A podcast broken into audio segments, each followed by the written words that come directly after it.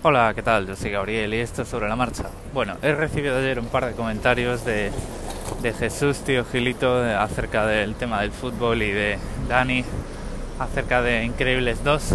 Pero bueno, o sea, me voy a quedar mencionando y dándos las gracias por los comentarios. Veo que estamos los tres más o menos de acuerdo en que esto está un poco salido de madre y, y que es frustrante que te estrenen las cosas más tarde en tu país. Pero bueno, no los voy a publicar porque no quiero atraer polémicas, no vaya a ser. Eh, bueno, pues hay veces que prefieres que cuando eh, tienes que eh, agitar así el puñito en alto y gritarle a las nubes, la cosa se queda ahí, una cosa así un poco más unidireccional y ya está. De lo que os voy a hablar hoy es de una cosa bastante curiosa que acabo de atar cabos hoy, así de sumar 2 más 2. Y es que, bueno, pues con la, con la tele esta nueva que tengo y a raíz de querer probar Amazon, porque bueno, pues eh, quería pedir un brazo para colocar el micrófono grande en el escritorio y eh, pues también me quiero comprar un trípode para la cámara que he recuperado en el último viaje que he ido a España, que he hecho a España y tal. Pues he empezado el periodo de prueba de Amazon y tengo muchas ganas sobre todo también de eh, utilizar el Kindle Unlimited que hay eh, con Prime para, para leer más, ¿no? Entonces, pues he, he probado Amazon Prime Video y con gozo he descubierto que la mayor parte del contenido propio de Amazon Prime, por ejemplo, pues American Gods, que ya he visto toda la temporada, lo están emitiendo en 4K y además eh, va muy bien, es decir, no tiene prácticamente retraso de, de almacenar en el buffer y tú empiezas a ver la serie. Al principio es un poco desagradable porque le ves los pelos de la nariz a todo el mundo ahí. O sea, yo creo que la gente por la calle no, no vemos en 4K.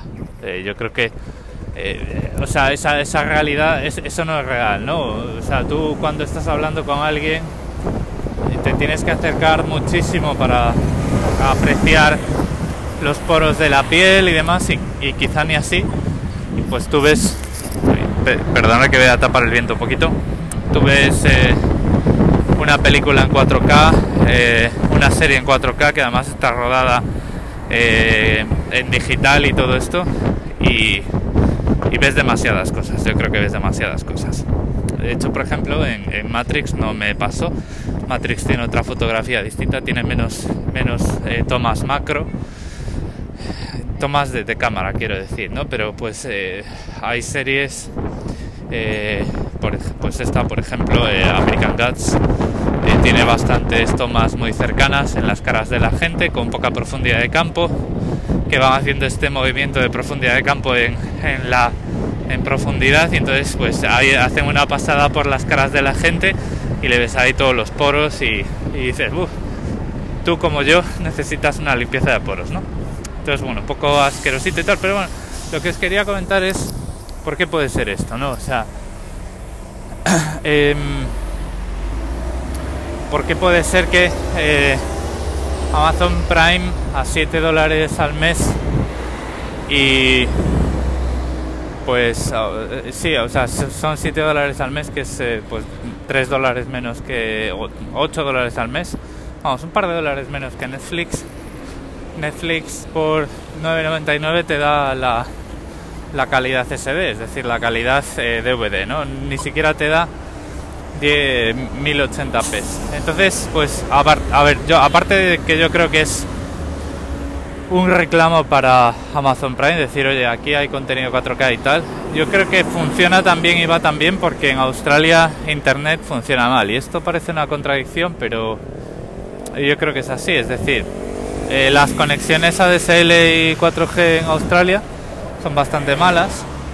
Y la, la red de fibra óptica, el NBN, que es eh, New Broadband Network, llega todavía no llega a todos los barrios de Sydney, por ejemplo. Eh, de hecho, pues bueno, os vais a reír, me vais a llamar un poco friki y tal, pero mm, una de uno de los criterios de cuando eh, me mudé, eh, pues fue bueno, pues encontrar dentro de los barrios que me podía permitir para el, piso, la configuración que quería, pues que llegara la fibra porque una de las cosas que malas que tiene mi operador de telecomunicaciones que es Telstra es que si tú te cambias si tú te cambias de piso y, eh, tienes que cambiar el, digamos la calidad de conexión o eh, eh, por lo que sea no te pueden dar el mismo nivel de servicio y tal pues rebaja no te van a hacer o sea, tú te has comprometido a pagar durante un contrato tanto al mes y eso es lo que tienes que pagar no